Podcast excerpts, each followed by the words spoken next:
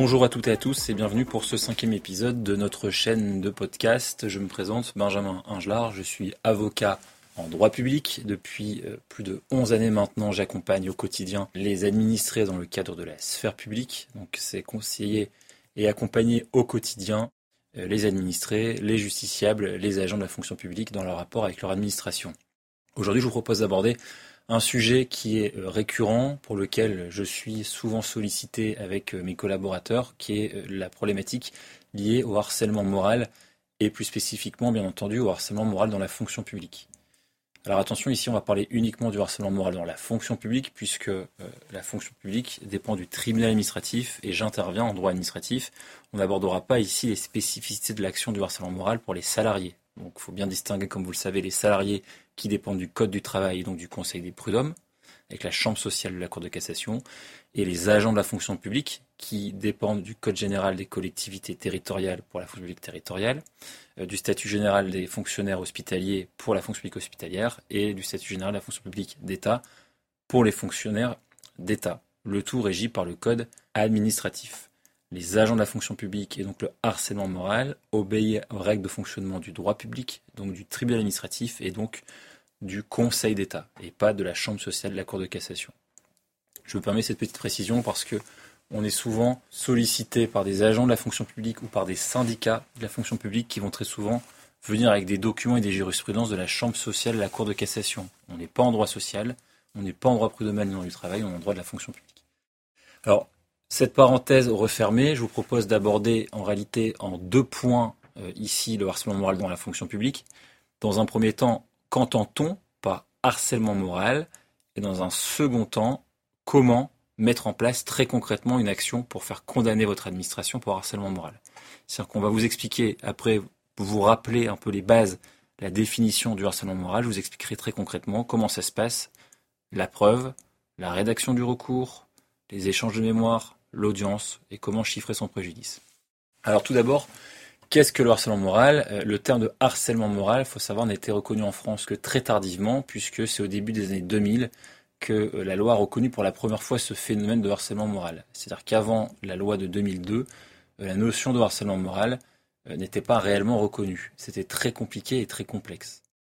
Cette reconnaissance, elle a été très tardive et elle s'est surtout manifestée dans un premier temps dans les contentieux devant le juge prud'homal. C'est-à-dire dans la fonction publique, très curieusement, pendant très longtemps, la jurisprudence a estimé qu'il n'y avait pas de harcèlement moral dans la fonction publique, ce qui est complètement délirant.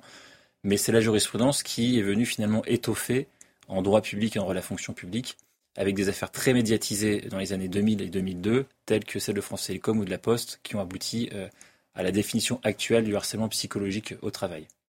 Alors comment est défini le harcèlement psychologique au travail? C'est l'article 6 euh, de la loi du 13 juillet 1983 portant droit obligation des fonctionnaires qui est venu euh, disposer. Donc c'est une définition de 1983, mais comme on l'a indiqué, il n'y a une réelle application qu'à partir des années 2000. Cet article vient définir qu'on entend par harcèlement moral les actions répétées, réitérées dans le temps, euh, qui ont pour incidence une dégradation de l'état de santé de l'agent, de ses conditions de travail, de l'évolution de carrière. C'est-à-dire qu'un fait isolé n'est pas un fait de harcèlement moral. Si quelqu'un vous insulte au bureau et que vous faites une dépression, c'est pas réellement un harcèlement moral. Pour que ce soit un harcèlement moral, il faut que ce soit répété, réitéré dans le temps. C'est comme la notion de menace de mort, il faut que ce soit répété au moins deux fois pour que ça rentre euh, dans la définition. La loi vient indiquer qu'aucun fonctionnaire ne doit subir des agissements répétés de harcèlement moral qui ont pour objet une dégradation de ses conditions de travail, susceptibles de porter atteinte à ses droits, à sa dignité, d'altérer sa santé physique ou mentale et de compromettre son avenir professionnel. Très important à souligner, le harcèlement moral n'est pas forcément hiérarchique. La jurisprudence aujourd'hui reconnaît largement que vous pouvez être harcelé par votre supérieur, mais aussi par vos collègues, ou aussi par vos N-1. C'est-à-dire que vous pouvez très bien être harcelé par des subalternes. Donc ça, c'est très important. Alors, la loi vient indiquer que euh, qu'un employeur public ne peut pas imposer à un employé des conditions, donc à un agent, euh, des conditions de travail de nature à dégrader sa santé physique ou mentale. Comment Eh bien, ça va être des agissements qui vont porter atteinte à vos droits, à votre dignité. Ça peut aussi être de la discrimination, euh, qui vont porter atteinte et altérer votre santé physique et ou mentale.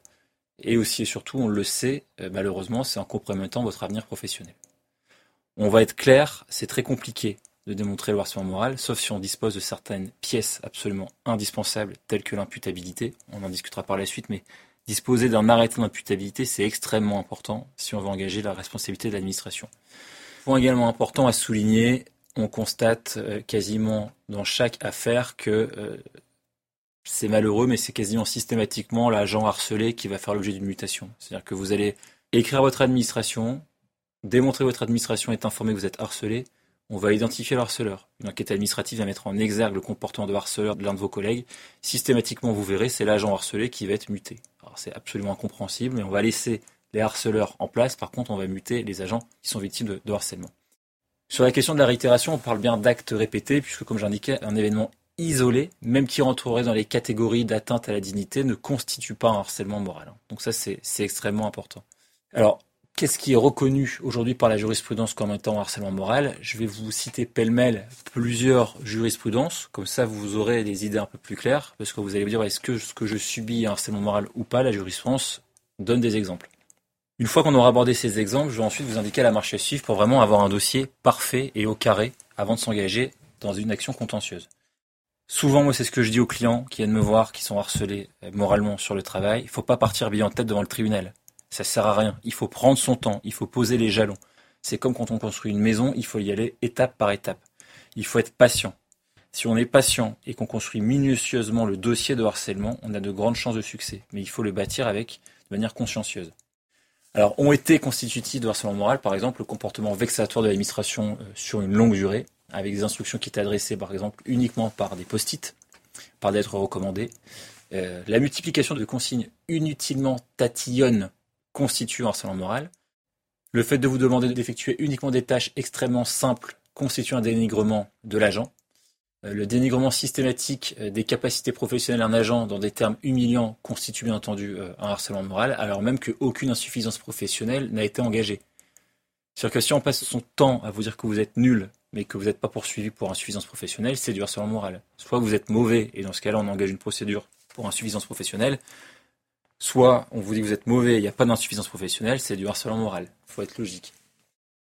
Alors, on a parlé d'agissement répété, réitéré, mais pas forcément sur une longue durée.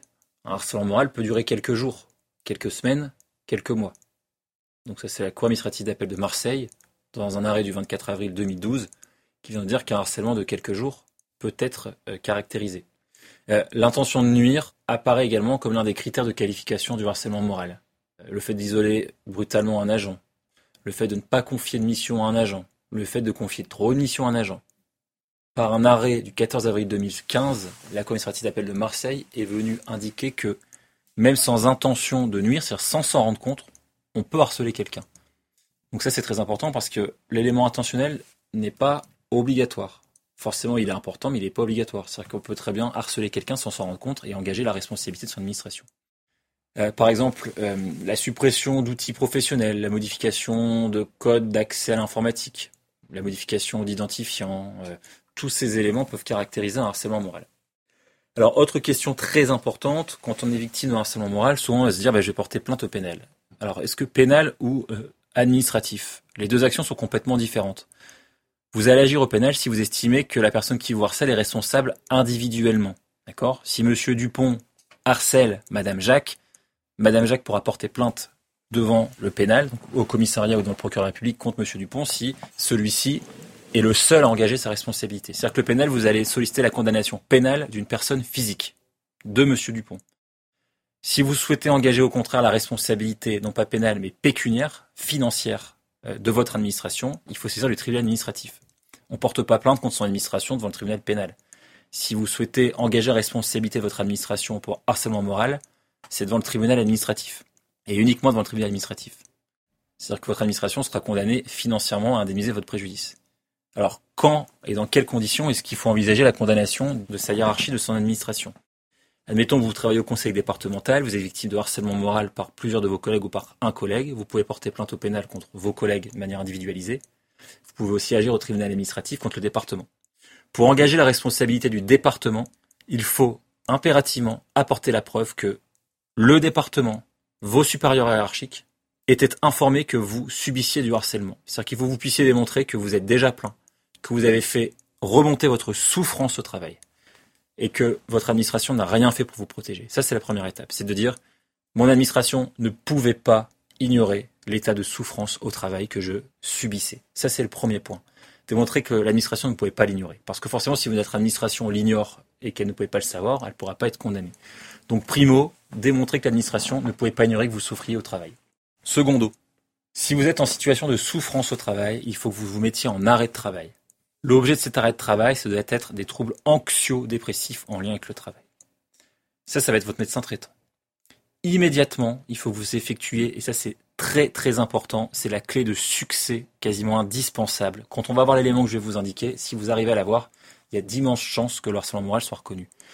Il faut que vous demandiez à votre employeur de saisir la commission de réforme pour que celle-ci puisse se statuer sur l'imputabilité au service de votre arrêt de travail. Vous êtes en arrêt, parce que vous souffrez au travail, il faut que vous demandiez à votre administration de saisir la commission avec des médecins experts et que cette commission statue sur l'imputabilité. Si l'imputabilité est reconnue, on va dire que 95% du chemin est fait puisqu'on a médicalement des médecins experts qui vont reconnaître qu'il existe un lien exclusif entre la dégradation de votre état de santé et les conditions de travail. Donc pour résumer, on apporte la preuve que votre administration ne pouvait pas ignorer votre souffrance au travail et aussi et surtout, on a saisi la commission de réforme qui a reconnu qu'il y avait bien un lien de causalité entre votre souffrance au travail et vos conditions de travail. Donc là, le dossier s'épaissit. Pour compléter utilement, vous complétez avec, si vous en disposez, des attestations de vos collègues, des mails. La preuve peut être apportée par tout moyen, donc des mails, des constats d'huissier, euh, ce genre de choses. Donc là, quelques mois après l'arrêt de travail, on a les éléments de preuve, on a l'imputabilité, et dès lors, on va commencer à se poser la question de comment est-ce qu'on agit. Eh bien, pour agir, dans un premier temps, il faut lier le contentieux. Vous ne pouvez pas aller directement devant le tribunal administratif. Il faut impérativement, au préalable, faire une action amiable obligatoire. Donc, c'est un recours préalable obligatoire. Ça prend la forme d'un courrier recommandé avec accusé de réception. Dans ce courrier recommandé avec accusé de réception, vous allez indiquer par écrit les raisons pour lesquelles vous estimez être victime de harcèlement moral au travail. Donc, trois conditions. Un comportement d'un de vos collègues ou de vos collègues, la dégradation de votre état de santé et la preuve que ce comportement au sein du travail a un lien avec la dégradation de votre état de santé.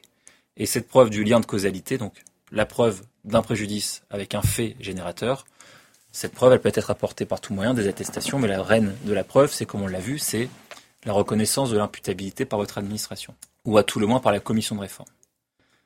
Petite parenthèse, si l'administration ne n'entend pas suivre l'avis de la commission de réforme et vous refuse l'imputabilité, vous pouvez saisir le comité médical supérieur, vous pouvez même faire un recours gracieux contre l'arrêté qui ne reconnaît pas l'imputabilité. Donc ça c'est important, ça pourrait faire l'objet notamment d'un second podcast. Donc vous faites votre recours préalable indemnitaire, donc c'est un courrier recommandé avec accusé de réception dans lequel vous indiquez que vous êtes victime de harcèlement moral, vous évoquez les éléments de preuve et vous allez chiffrer votre préjudice. Comment chiffrer le préjudice du harcèlement moral? Là, encore une fois, il n'y a pas de règle absolue. Il n'existe pas de logiciel qui vient dire un harcèlement moral, c'est 10 000, 6 000 ou 5 000 euros. Tout va dépendre de la durée du harcèlement et de l'incidence sur votre état de santé. En général, il faut demander à minima, alors c'est pas c'est pas des sommes folles hein, dans le tribunal administratif, mais le harcèlement moral, ça peut être indemnisé entre 5 000 et 30 000, voire 40 000 euros maximum, maximum. On est plutôt en général sur une fourchette autour des, des, 15 des 15 000 euros pour les harcèlements moraux, vraiment vraiment important. Euh, on va dire que une indemnisation de 15 000 euros, c'est une bonne indemnisation devant le tribunal administratif. Donc vous notifiez ce recours préalable indemnitaire euh, à votre administration et celle-ci va alors disposer euh, d'un délai de deux mois pour vous répondre. Passer ce délai de deux mois sans réponse, ça vaut décision implicite de rejet. Donc il faut vraiment que vous notiez consciencieusement la date, vous envoyez votre courrier recommandé, deux mois sans réponse de la part de votre administration, ça vous refuse et ça vous ouvre vous le droit ensuite de saisir dans un délai de deux mois le tribunal administratif d'un recours contentieux. Devant le tribunal administratif, il faut ensuite déposer une requête indemnitaire. La requête indemnitaire, ça fait l'objet d'un précédent podcast, qui je crois d'abord était le podcast numéro 1, comment faire un recours devant le tribunal administratif. Tout y est expliqué pendant 20 minutes. Pour résumer la requête indemnitaire, il faut que vous fassiez un résumé des faits, que vous motiviez en droit, donc les textes de loi, et en jurisprudence vos demandes. Ensuite, vous chiffrez votre demande et vous demandez la condamnation de l'administration à vous régler cette somme. Une fois que cette requête est déposée par le biais de l'application télérecours dans le tribunal administratif, votre requête est ensuite transmise à l'administration, qui elle-même va pouvoir produire un mémoire en défense, et lorsque le magistrat sera suffisamment informé, il va fixer une date d'audience.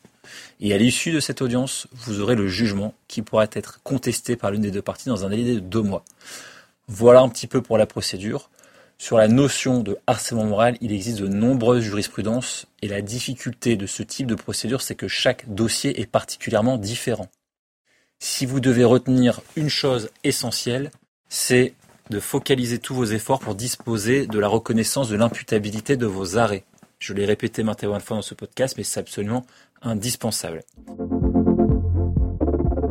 Voilà, j'espère que ces quelques mots et ces quelques minutes sur le harcèlement moral vous auront été bénéfiques pour ceux qui envisagent une telle action ou pour ceux qui s'interrogeaient sur l'opportunité ou pas d'agir dans ce type d'affaires. Si vous voulez obtenir davantage d'informations, n'hésitez pas à consulter notre site internet ingelar-avocat.fr puisque nous avons de nombreuses fiches techniques et de nombreux articles d'actualité sur les notions de harcèlement moral. Nous produisons également différentes jurisprudences dans les dossiers dans lesquels nous avons eu gain de cause dans ce type d'affaires. Pour le surplus, n'hésitez pas à nous contacter ou à nous poser vos questions sur le chat en dessous de la vidéo. Merci de vous abonner pour ceux à qui ça a plu. Prochainement, un nouvel épisode sur un nouveau sujet. Si des sujets vous intéressent, n'hésitez pas à nous en faire part dans la rubrique commentaires. Merci à vous, à bientôt.